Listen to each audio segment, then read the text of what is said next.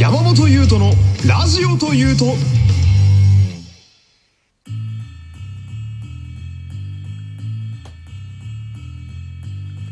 山本優斗のラジオというと第65回。よろしくお願いします。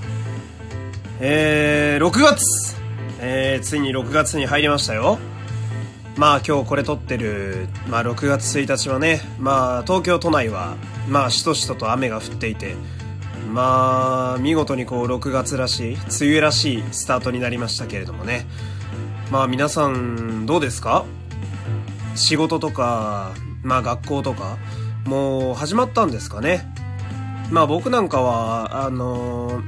まあ一昨日ぐらいからかな？まあぼちぼちとこう、まあ朝のバイトが再開しまして。で、今なんかはまあちょうど朝バイトから帰ってきてこう喋ってるような状態なんですけれども。まあ今だとみんなやっぱあれかな？始業時間とかになるのかな？まあ最初はね、あの、まあ今僕もまさにその状況なんですけれども、体をやっぱり慣らしていくのがね、大変ですね。で、あれ、これ毎回思うんですけど、こういうなんかこう、なんていうか、不慮の事態、どうしようもなく抗うことができない事態で、こう、休まざるを得ないみたいなね。で、こういろいろあって、まあ会社が再開したり学校が再開したりってなった時にね、その、あの、プロ野球選手とかね、その、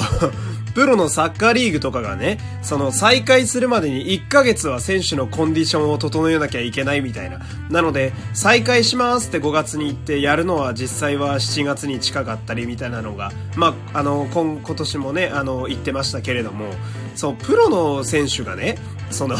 1ヶ月ぐらいかけてコンディション戻していくのに、俺たち一般人がお前、そんな数日で直せるわけねえだろって話ですよ。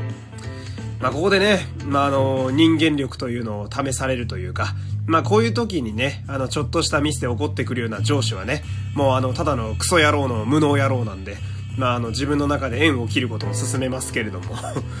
まあね、でも、こういろいろまあ愚痴りながらもね、まあこう思うのはやっぱり、まあひとまずね、こう、まあ一旦いろんなことがこう再開できるようになったのはやっぱり喜ばしいことですよね。まあその、まあ東京というのはね、そのまあ私は田舎の人間なんで常々感じるんですが、ちょっとね、うん、人間が多すぎるんですね。あの、まあ、特に、まあ、よく行くようになった新宿とか、まあ、昔よく行ってた渋谷とかそうですけれども、ちょっと人間が多すぎるんですよね。無双シリーズでね、無双乱舞放つと何千コンボって出そうなぐらい人がいますけれども、まあそんな、ね、あの、煩わしく感じてた、感じてた、まあ風景もね、その、まあ自粛の期間中はまるでゾンビタウンというか、まああの、バイオハザードのラクーンシティみたいなね、誰もいないような状態にずっとなってたので、まあ今日なんかは雨降りながらも、まあぼちぼちとこう人だかりがちょっと復活してたり、あとはまあ今日からね、まあ多分営業再開になる店とかが、まあこの修行の準備なんかしてたりして、まあそういうのを見ると、まあちょっとこうあったかくなるというかね、まあ良かったなというか、まあ活気がちょっと戻ってきてるなって感じがしたりして。まあでも、やっぱりどこかでは、こうやっぱりまだ外にこうね、出歩くというか、あのーまあ、自粛を終わるには早すぎるんじゃないかって思う自分もいて、まあそこのバランスがね、難しいところですよね。なんというか、こう、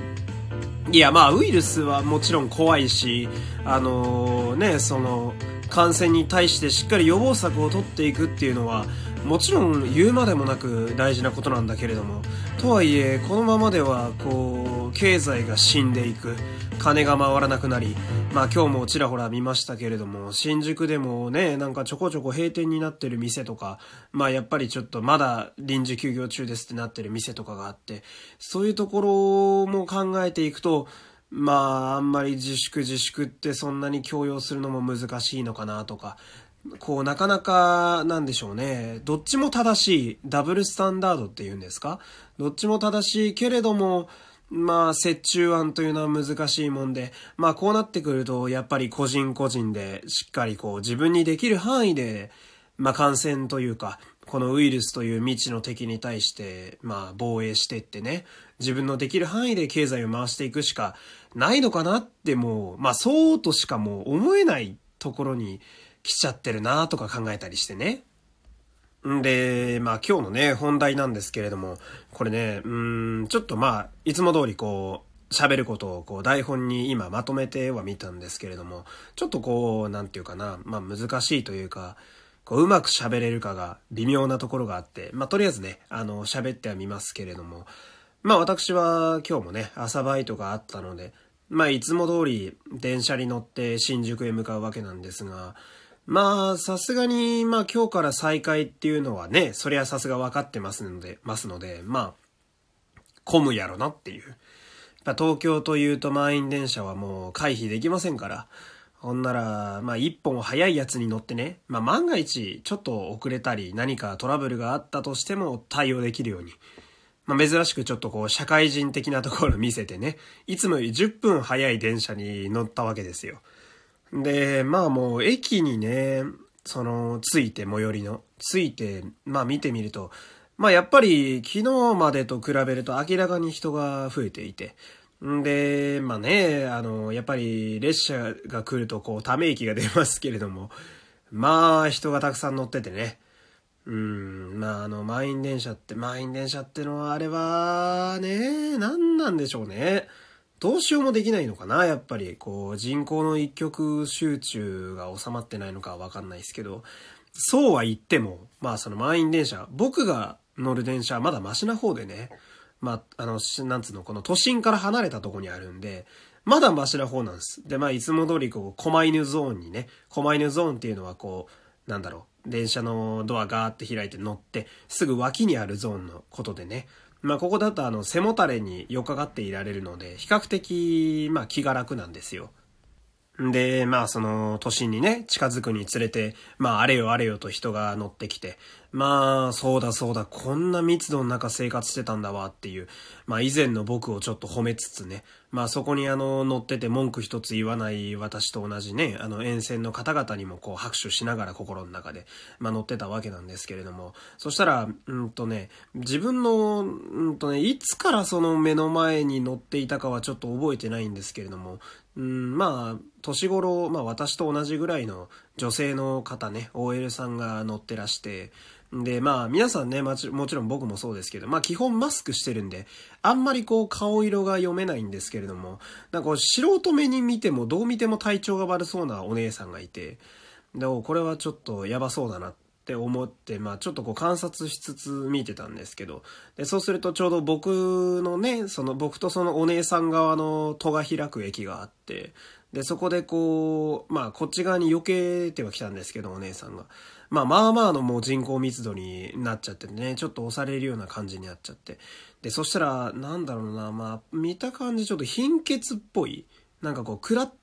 立ちくらみっていうんですか？立ちくらみにちょっとなってしまったみたいで、で、まああんまりちょっと顔色が、なんだろう、耳まで白いのはちょっとやばいかなと思って、まあ僕ちょっと声かけて狛犬ゾーンを譲ったんですね。で、そしたら、まあ、たまたまその、向かいの狛犬ゾーンに立ってた方、こちらも女性の方だったんですけど、まあ、こちらはそうですね、まあ、奥様というか、まあ、おばちゃんって感じの、まあ、ちょっとこう、はつらつとした感じ、ね、雰囲気わかんないですけど、見た目がちょっとそう、はつらつっぽい感じの方で、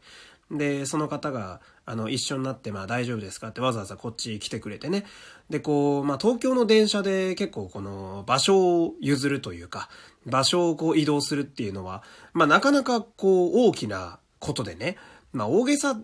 ちゃ大げさなんですけれども、その場所にいる限り、その人のまあ安全というか、その人がこう電車に乗ってる時の、まあ安心感は保証されるみたいなとこがあるんですけれども、まあそれを帰り水そのおばさんがこっち来てくれて、で、まあ、たまたま降りる駅一緒だったんで、まあ、新宿で降りたんですけれども、その、まあ、あの、駅員さんにね、そのおばちゃんが手早く声をかけて、まあ、ちょっとこの人体調悪いっぽいんです、みたいな。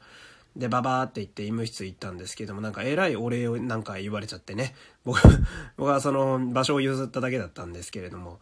でね、その、まあ、これ何が言いたいかっていうと、これね、うまくまとまらなくてやっぱ難しいなと今感じてるんですが、こう田舎者から見てるとやっぱ都会って冷たいもんやなって思うんですけれども、まあこの、時折ね、こうやってこう、一応支えてくれる人がちゃんといるんやなとか、まあ実際そのおばちゃんと、まあ僕職以外は、まああんまりその、なんていうのかな、関わらないようにするみたいな人の方が正直多かったけれど、けれど、まあこの、一応助けてくれる人もいて、でまあ一応、そのなんだろうな、まあみんなこう、我関せずっていう人もいたけれど、まあ助けてくれる人とかもいて、でなんかその中にこうちょっとなんか、まだこう都会も捨てたもんじゃねえなみたいなのをすごい感じてね。で、こう、自粛が明けてね、あの、長らく人に会ってなかったから、なんか余計にそれを僕すごい感じちゃって。で、まあ大げさなんですけど、まあやっぱその人間中うのはこう一人ではなかなか生きていけないなっていう。まあどこかで何かでこう、どっかのタイミングで必ずそれを思い知るというか、心にこう滲んでくる時期っていうのがきっとあるんだなと思って。その、まあ、助けられたということ、まあ、助けてくれたっていうこと、まあ、僕はたまたまその場所を譲っただけですけど、まあ、その、おばちゃんが助けてくれたっていうのは、まあ、僕にとってもその、まあ、そんなにね、その まあ、孤独でもねえんだなっていうか、まあ、僕は、あの、人間嫌いな時も昔ありましたけれども、まあそういうことが今日もあったからこそ、まあまたこう人のために何かできるといいななんかちょっと思ったりしてね。でほらこれ全然まとまらないでしょ？そう、これまとめようと思うと難しいんですけど、まあその、まあ人っていうのはね、ベタな言い方ですけど、やっぱ一人では生きていけないなっていうのをね、この自粛明けの一番最初の日から今日はすごい感じたっていう、まあ今日はそんなお話でした。すいません。バラバラと喋ってしまって。では今日はこの辺で失礼いたします。山本優斗でした。また明日山本優斗のラジオというと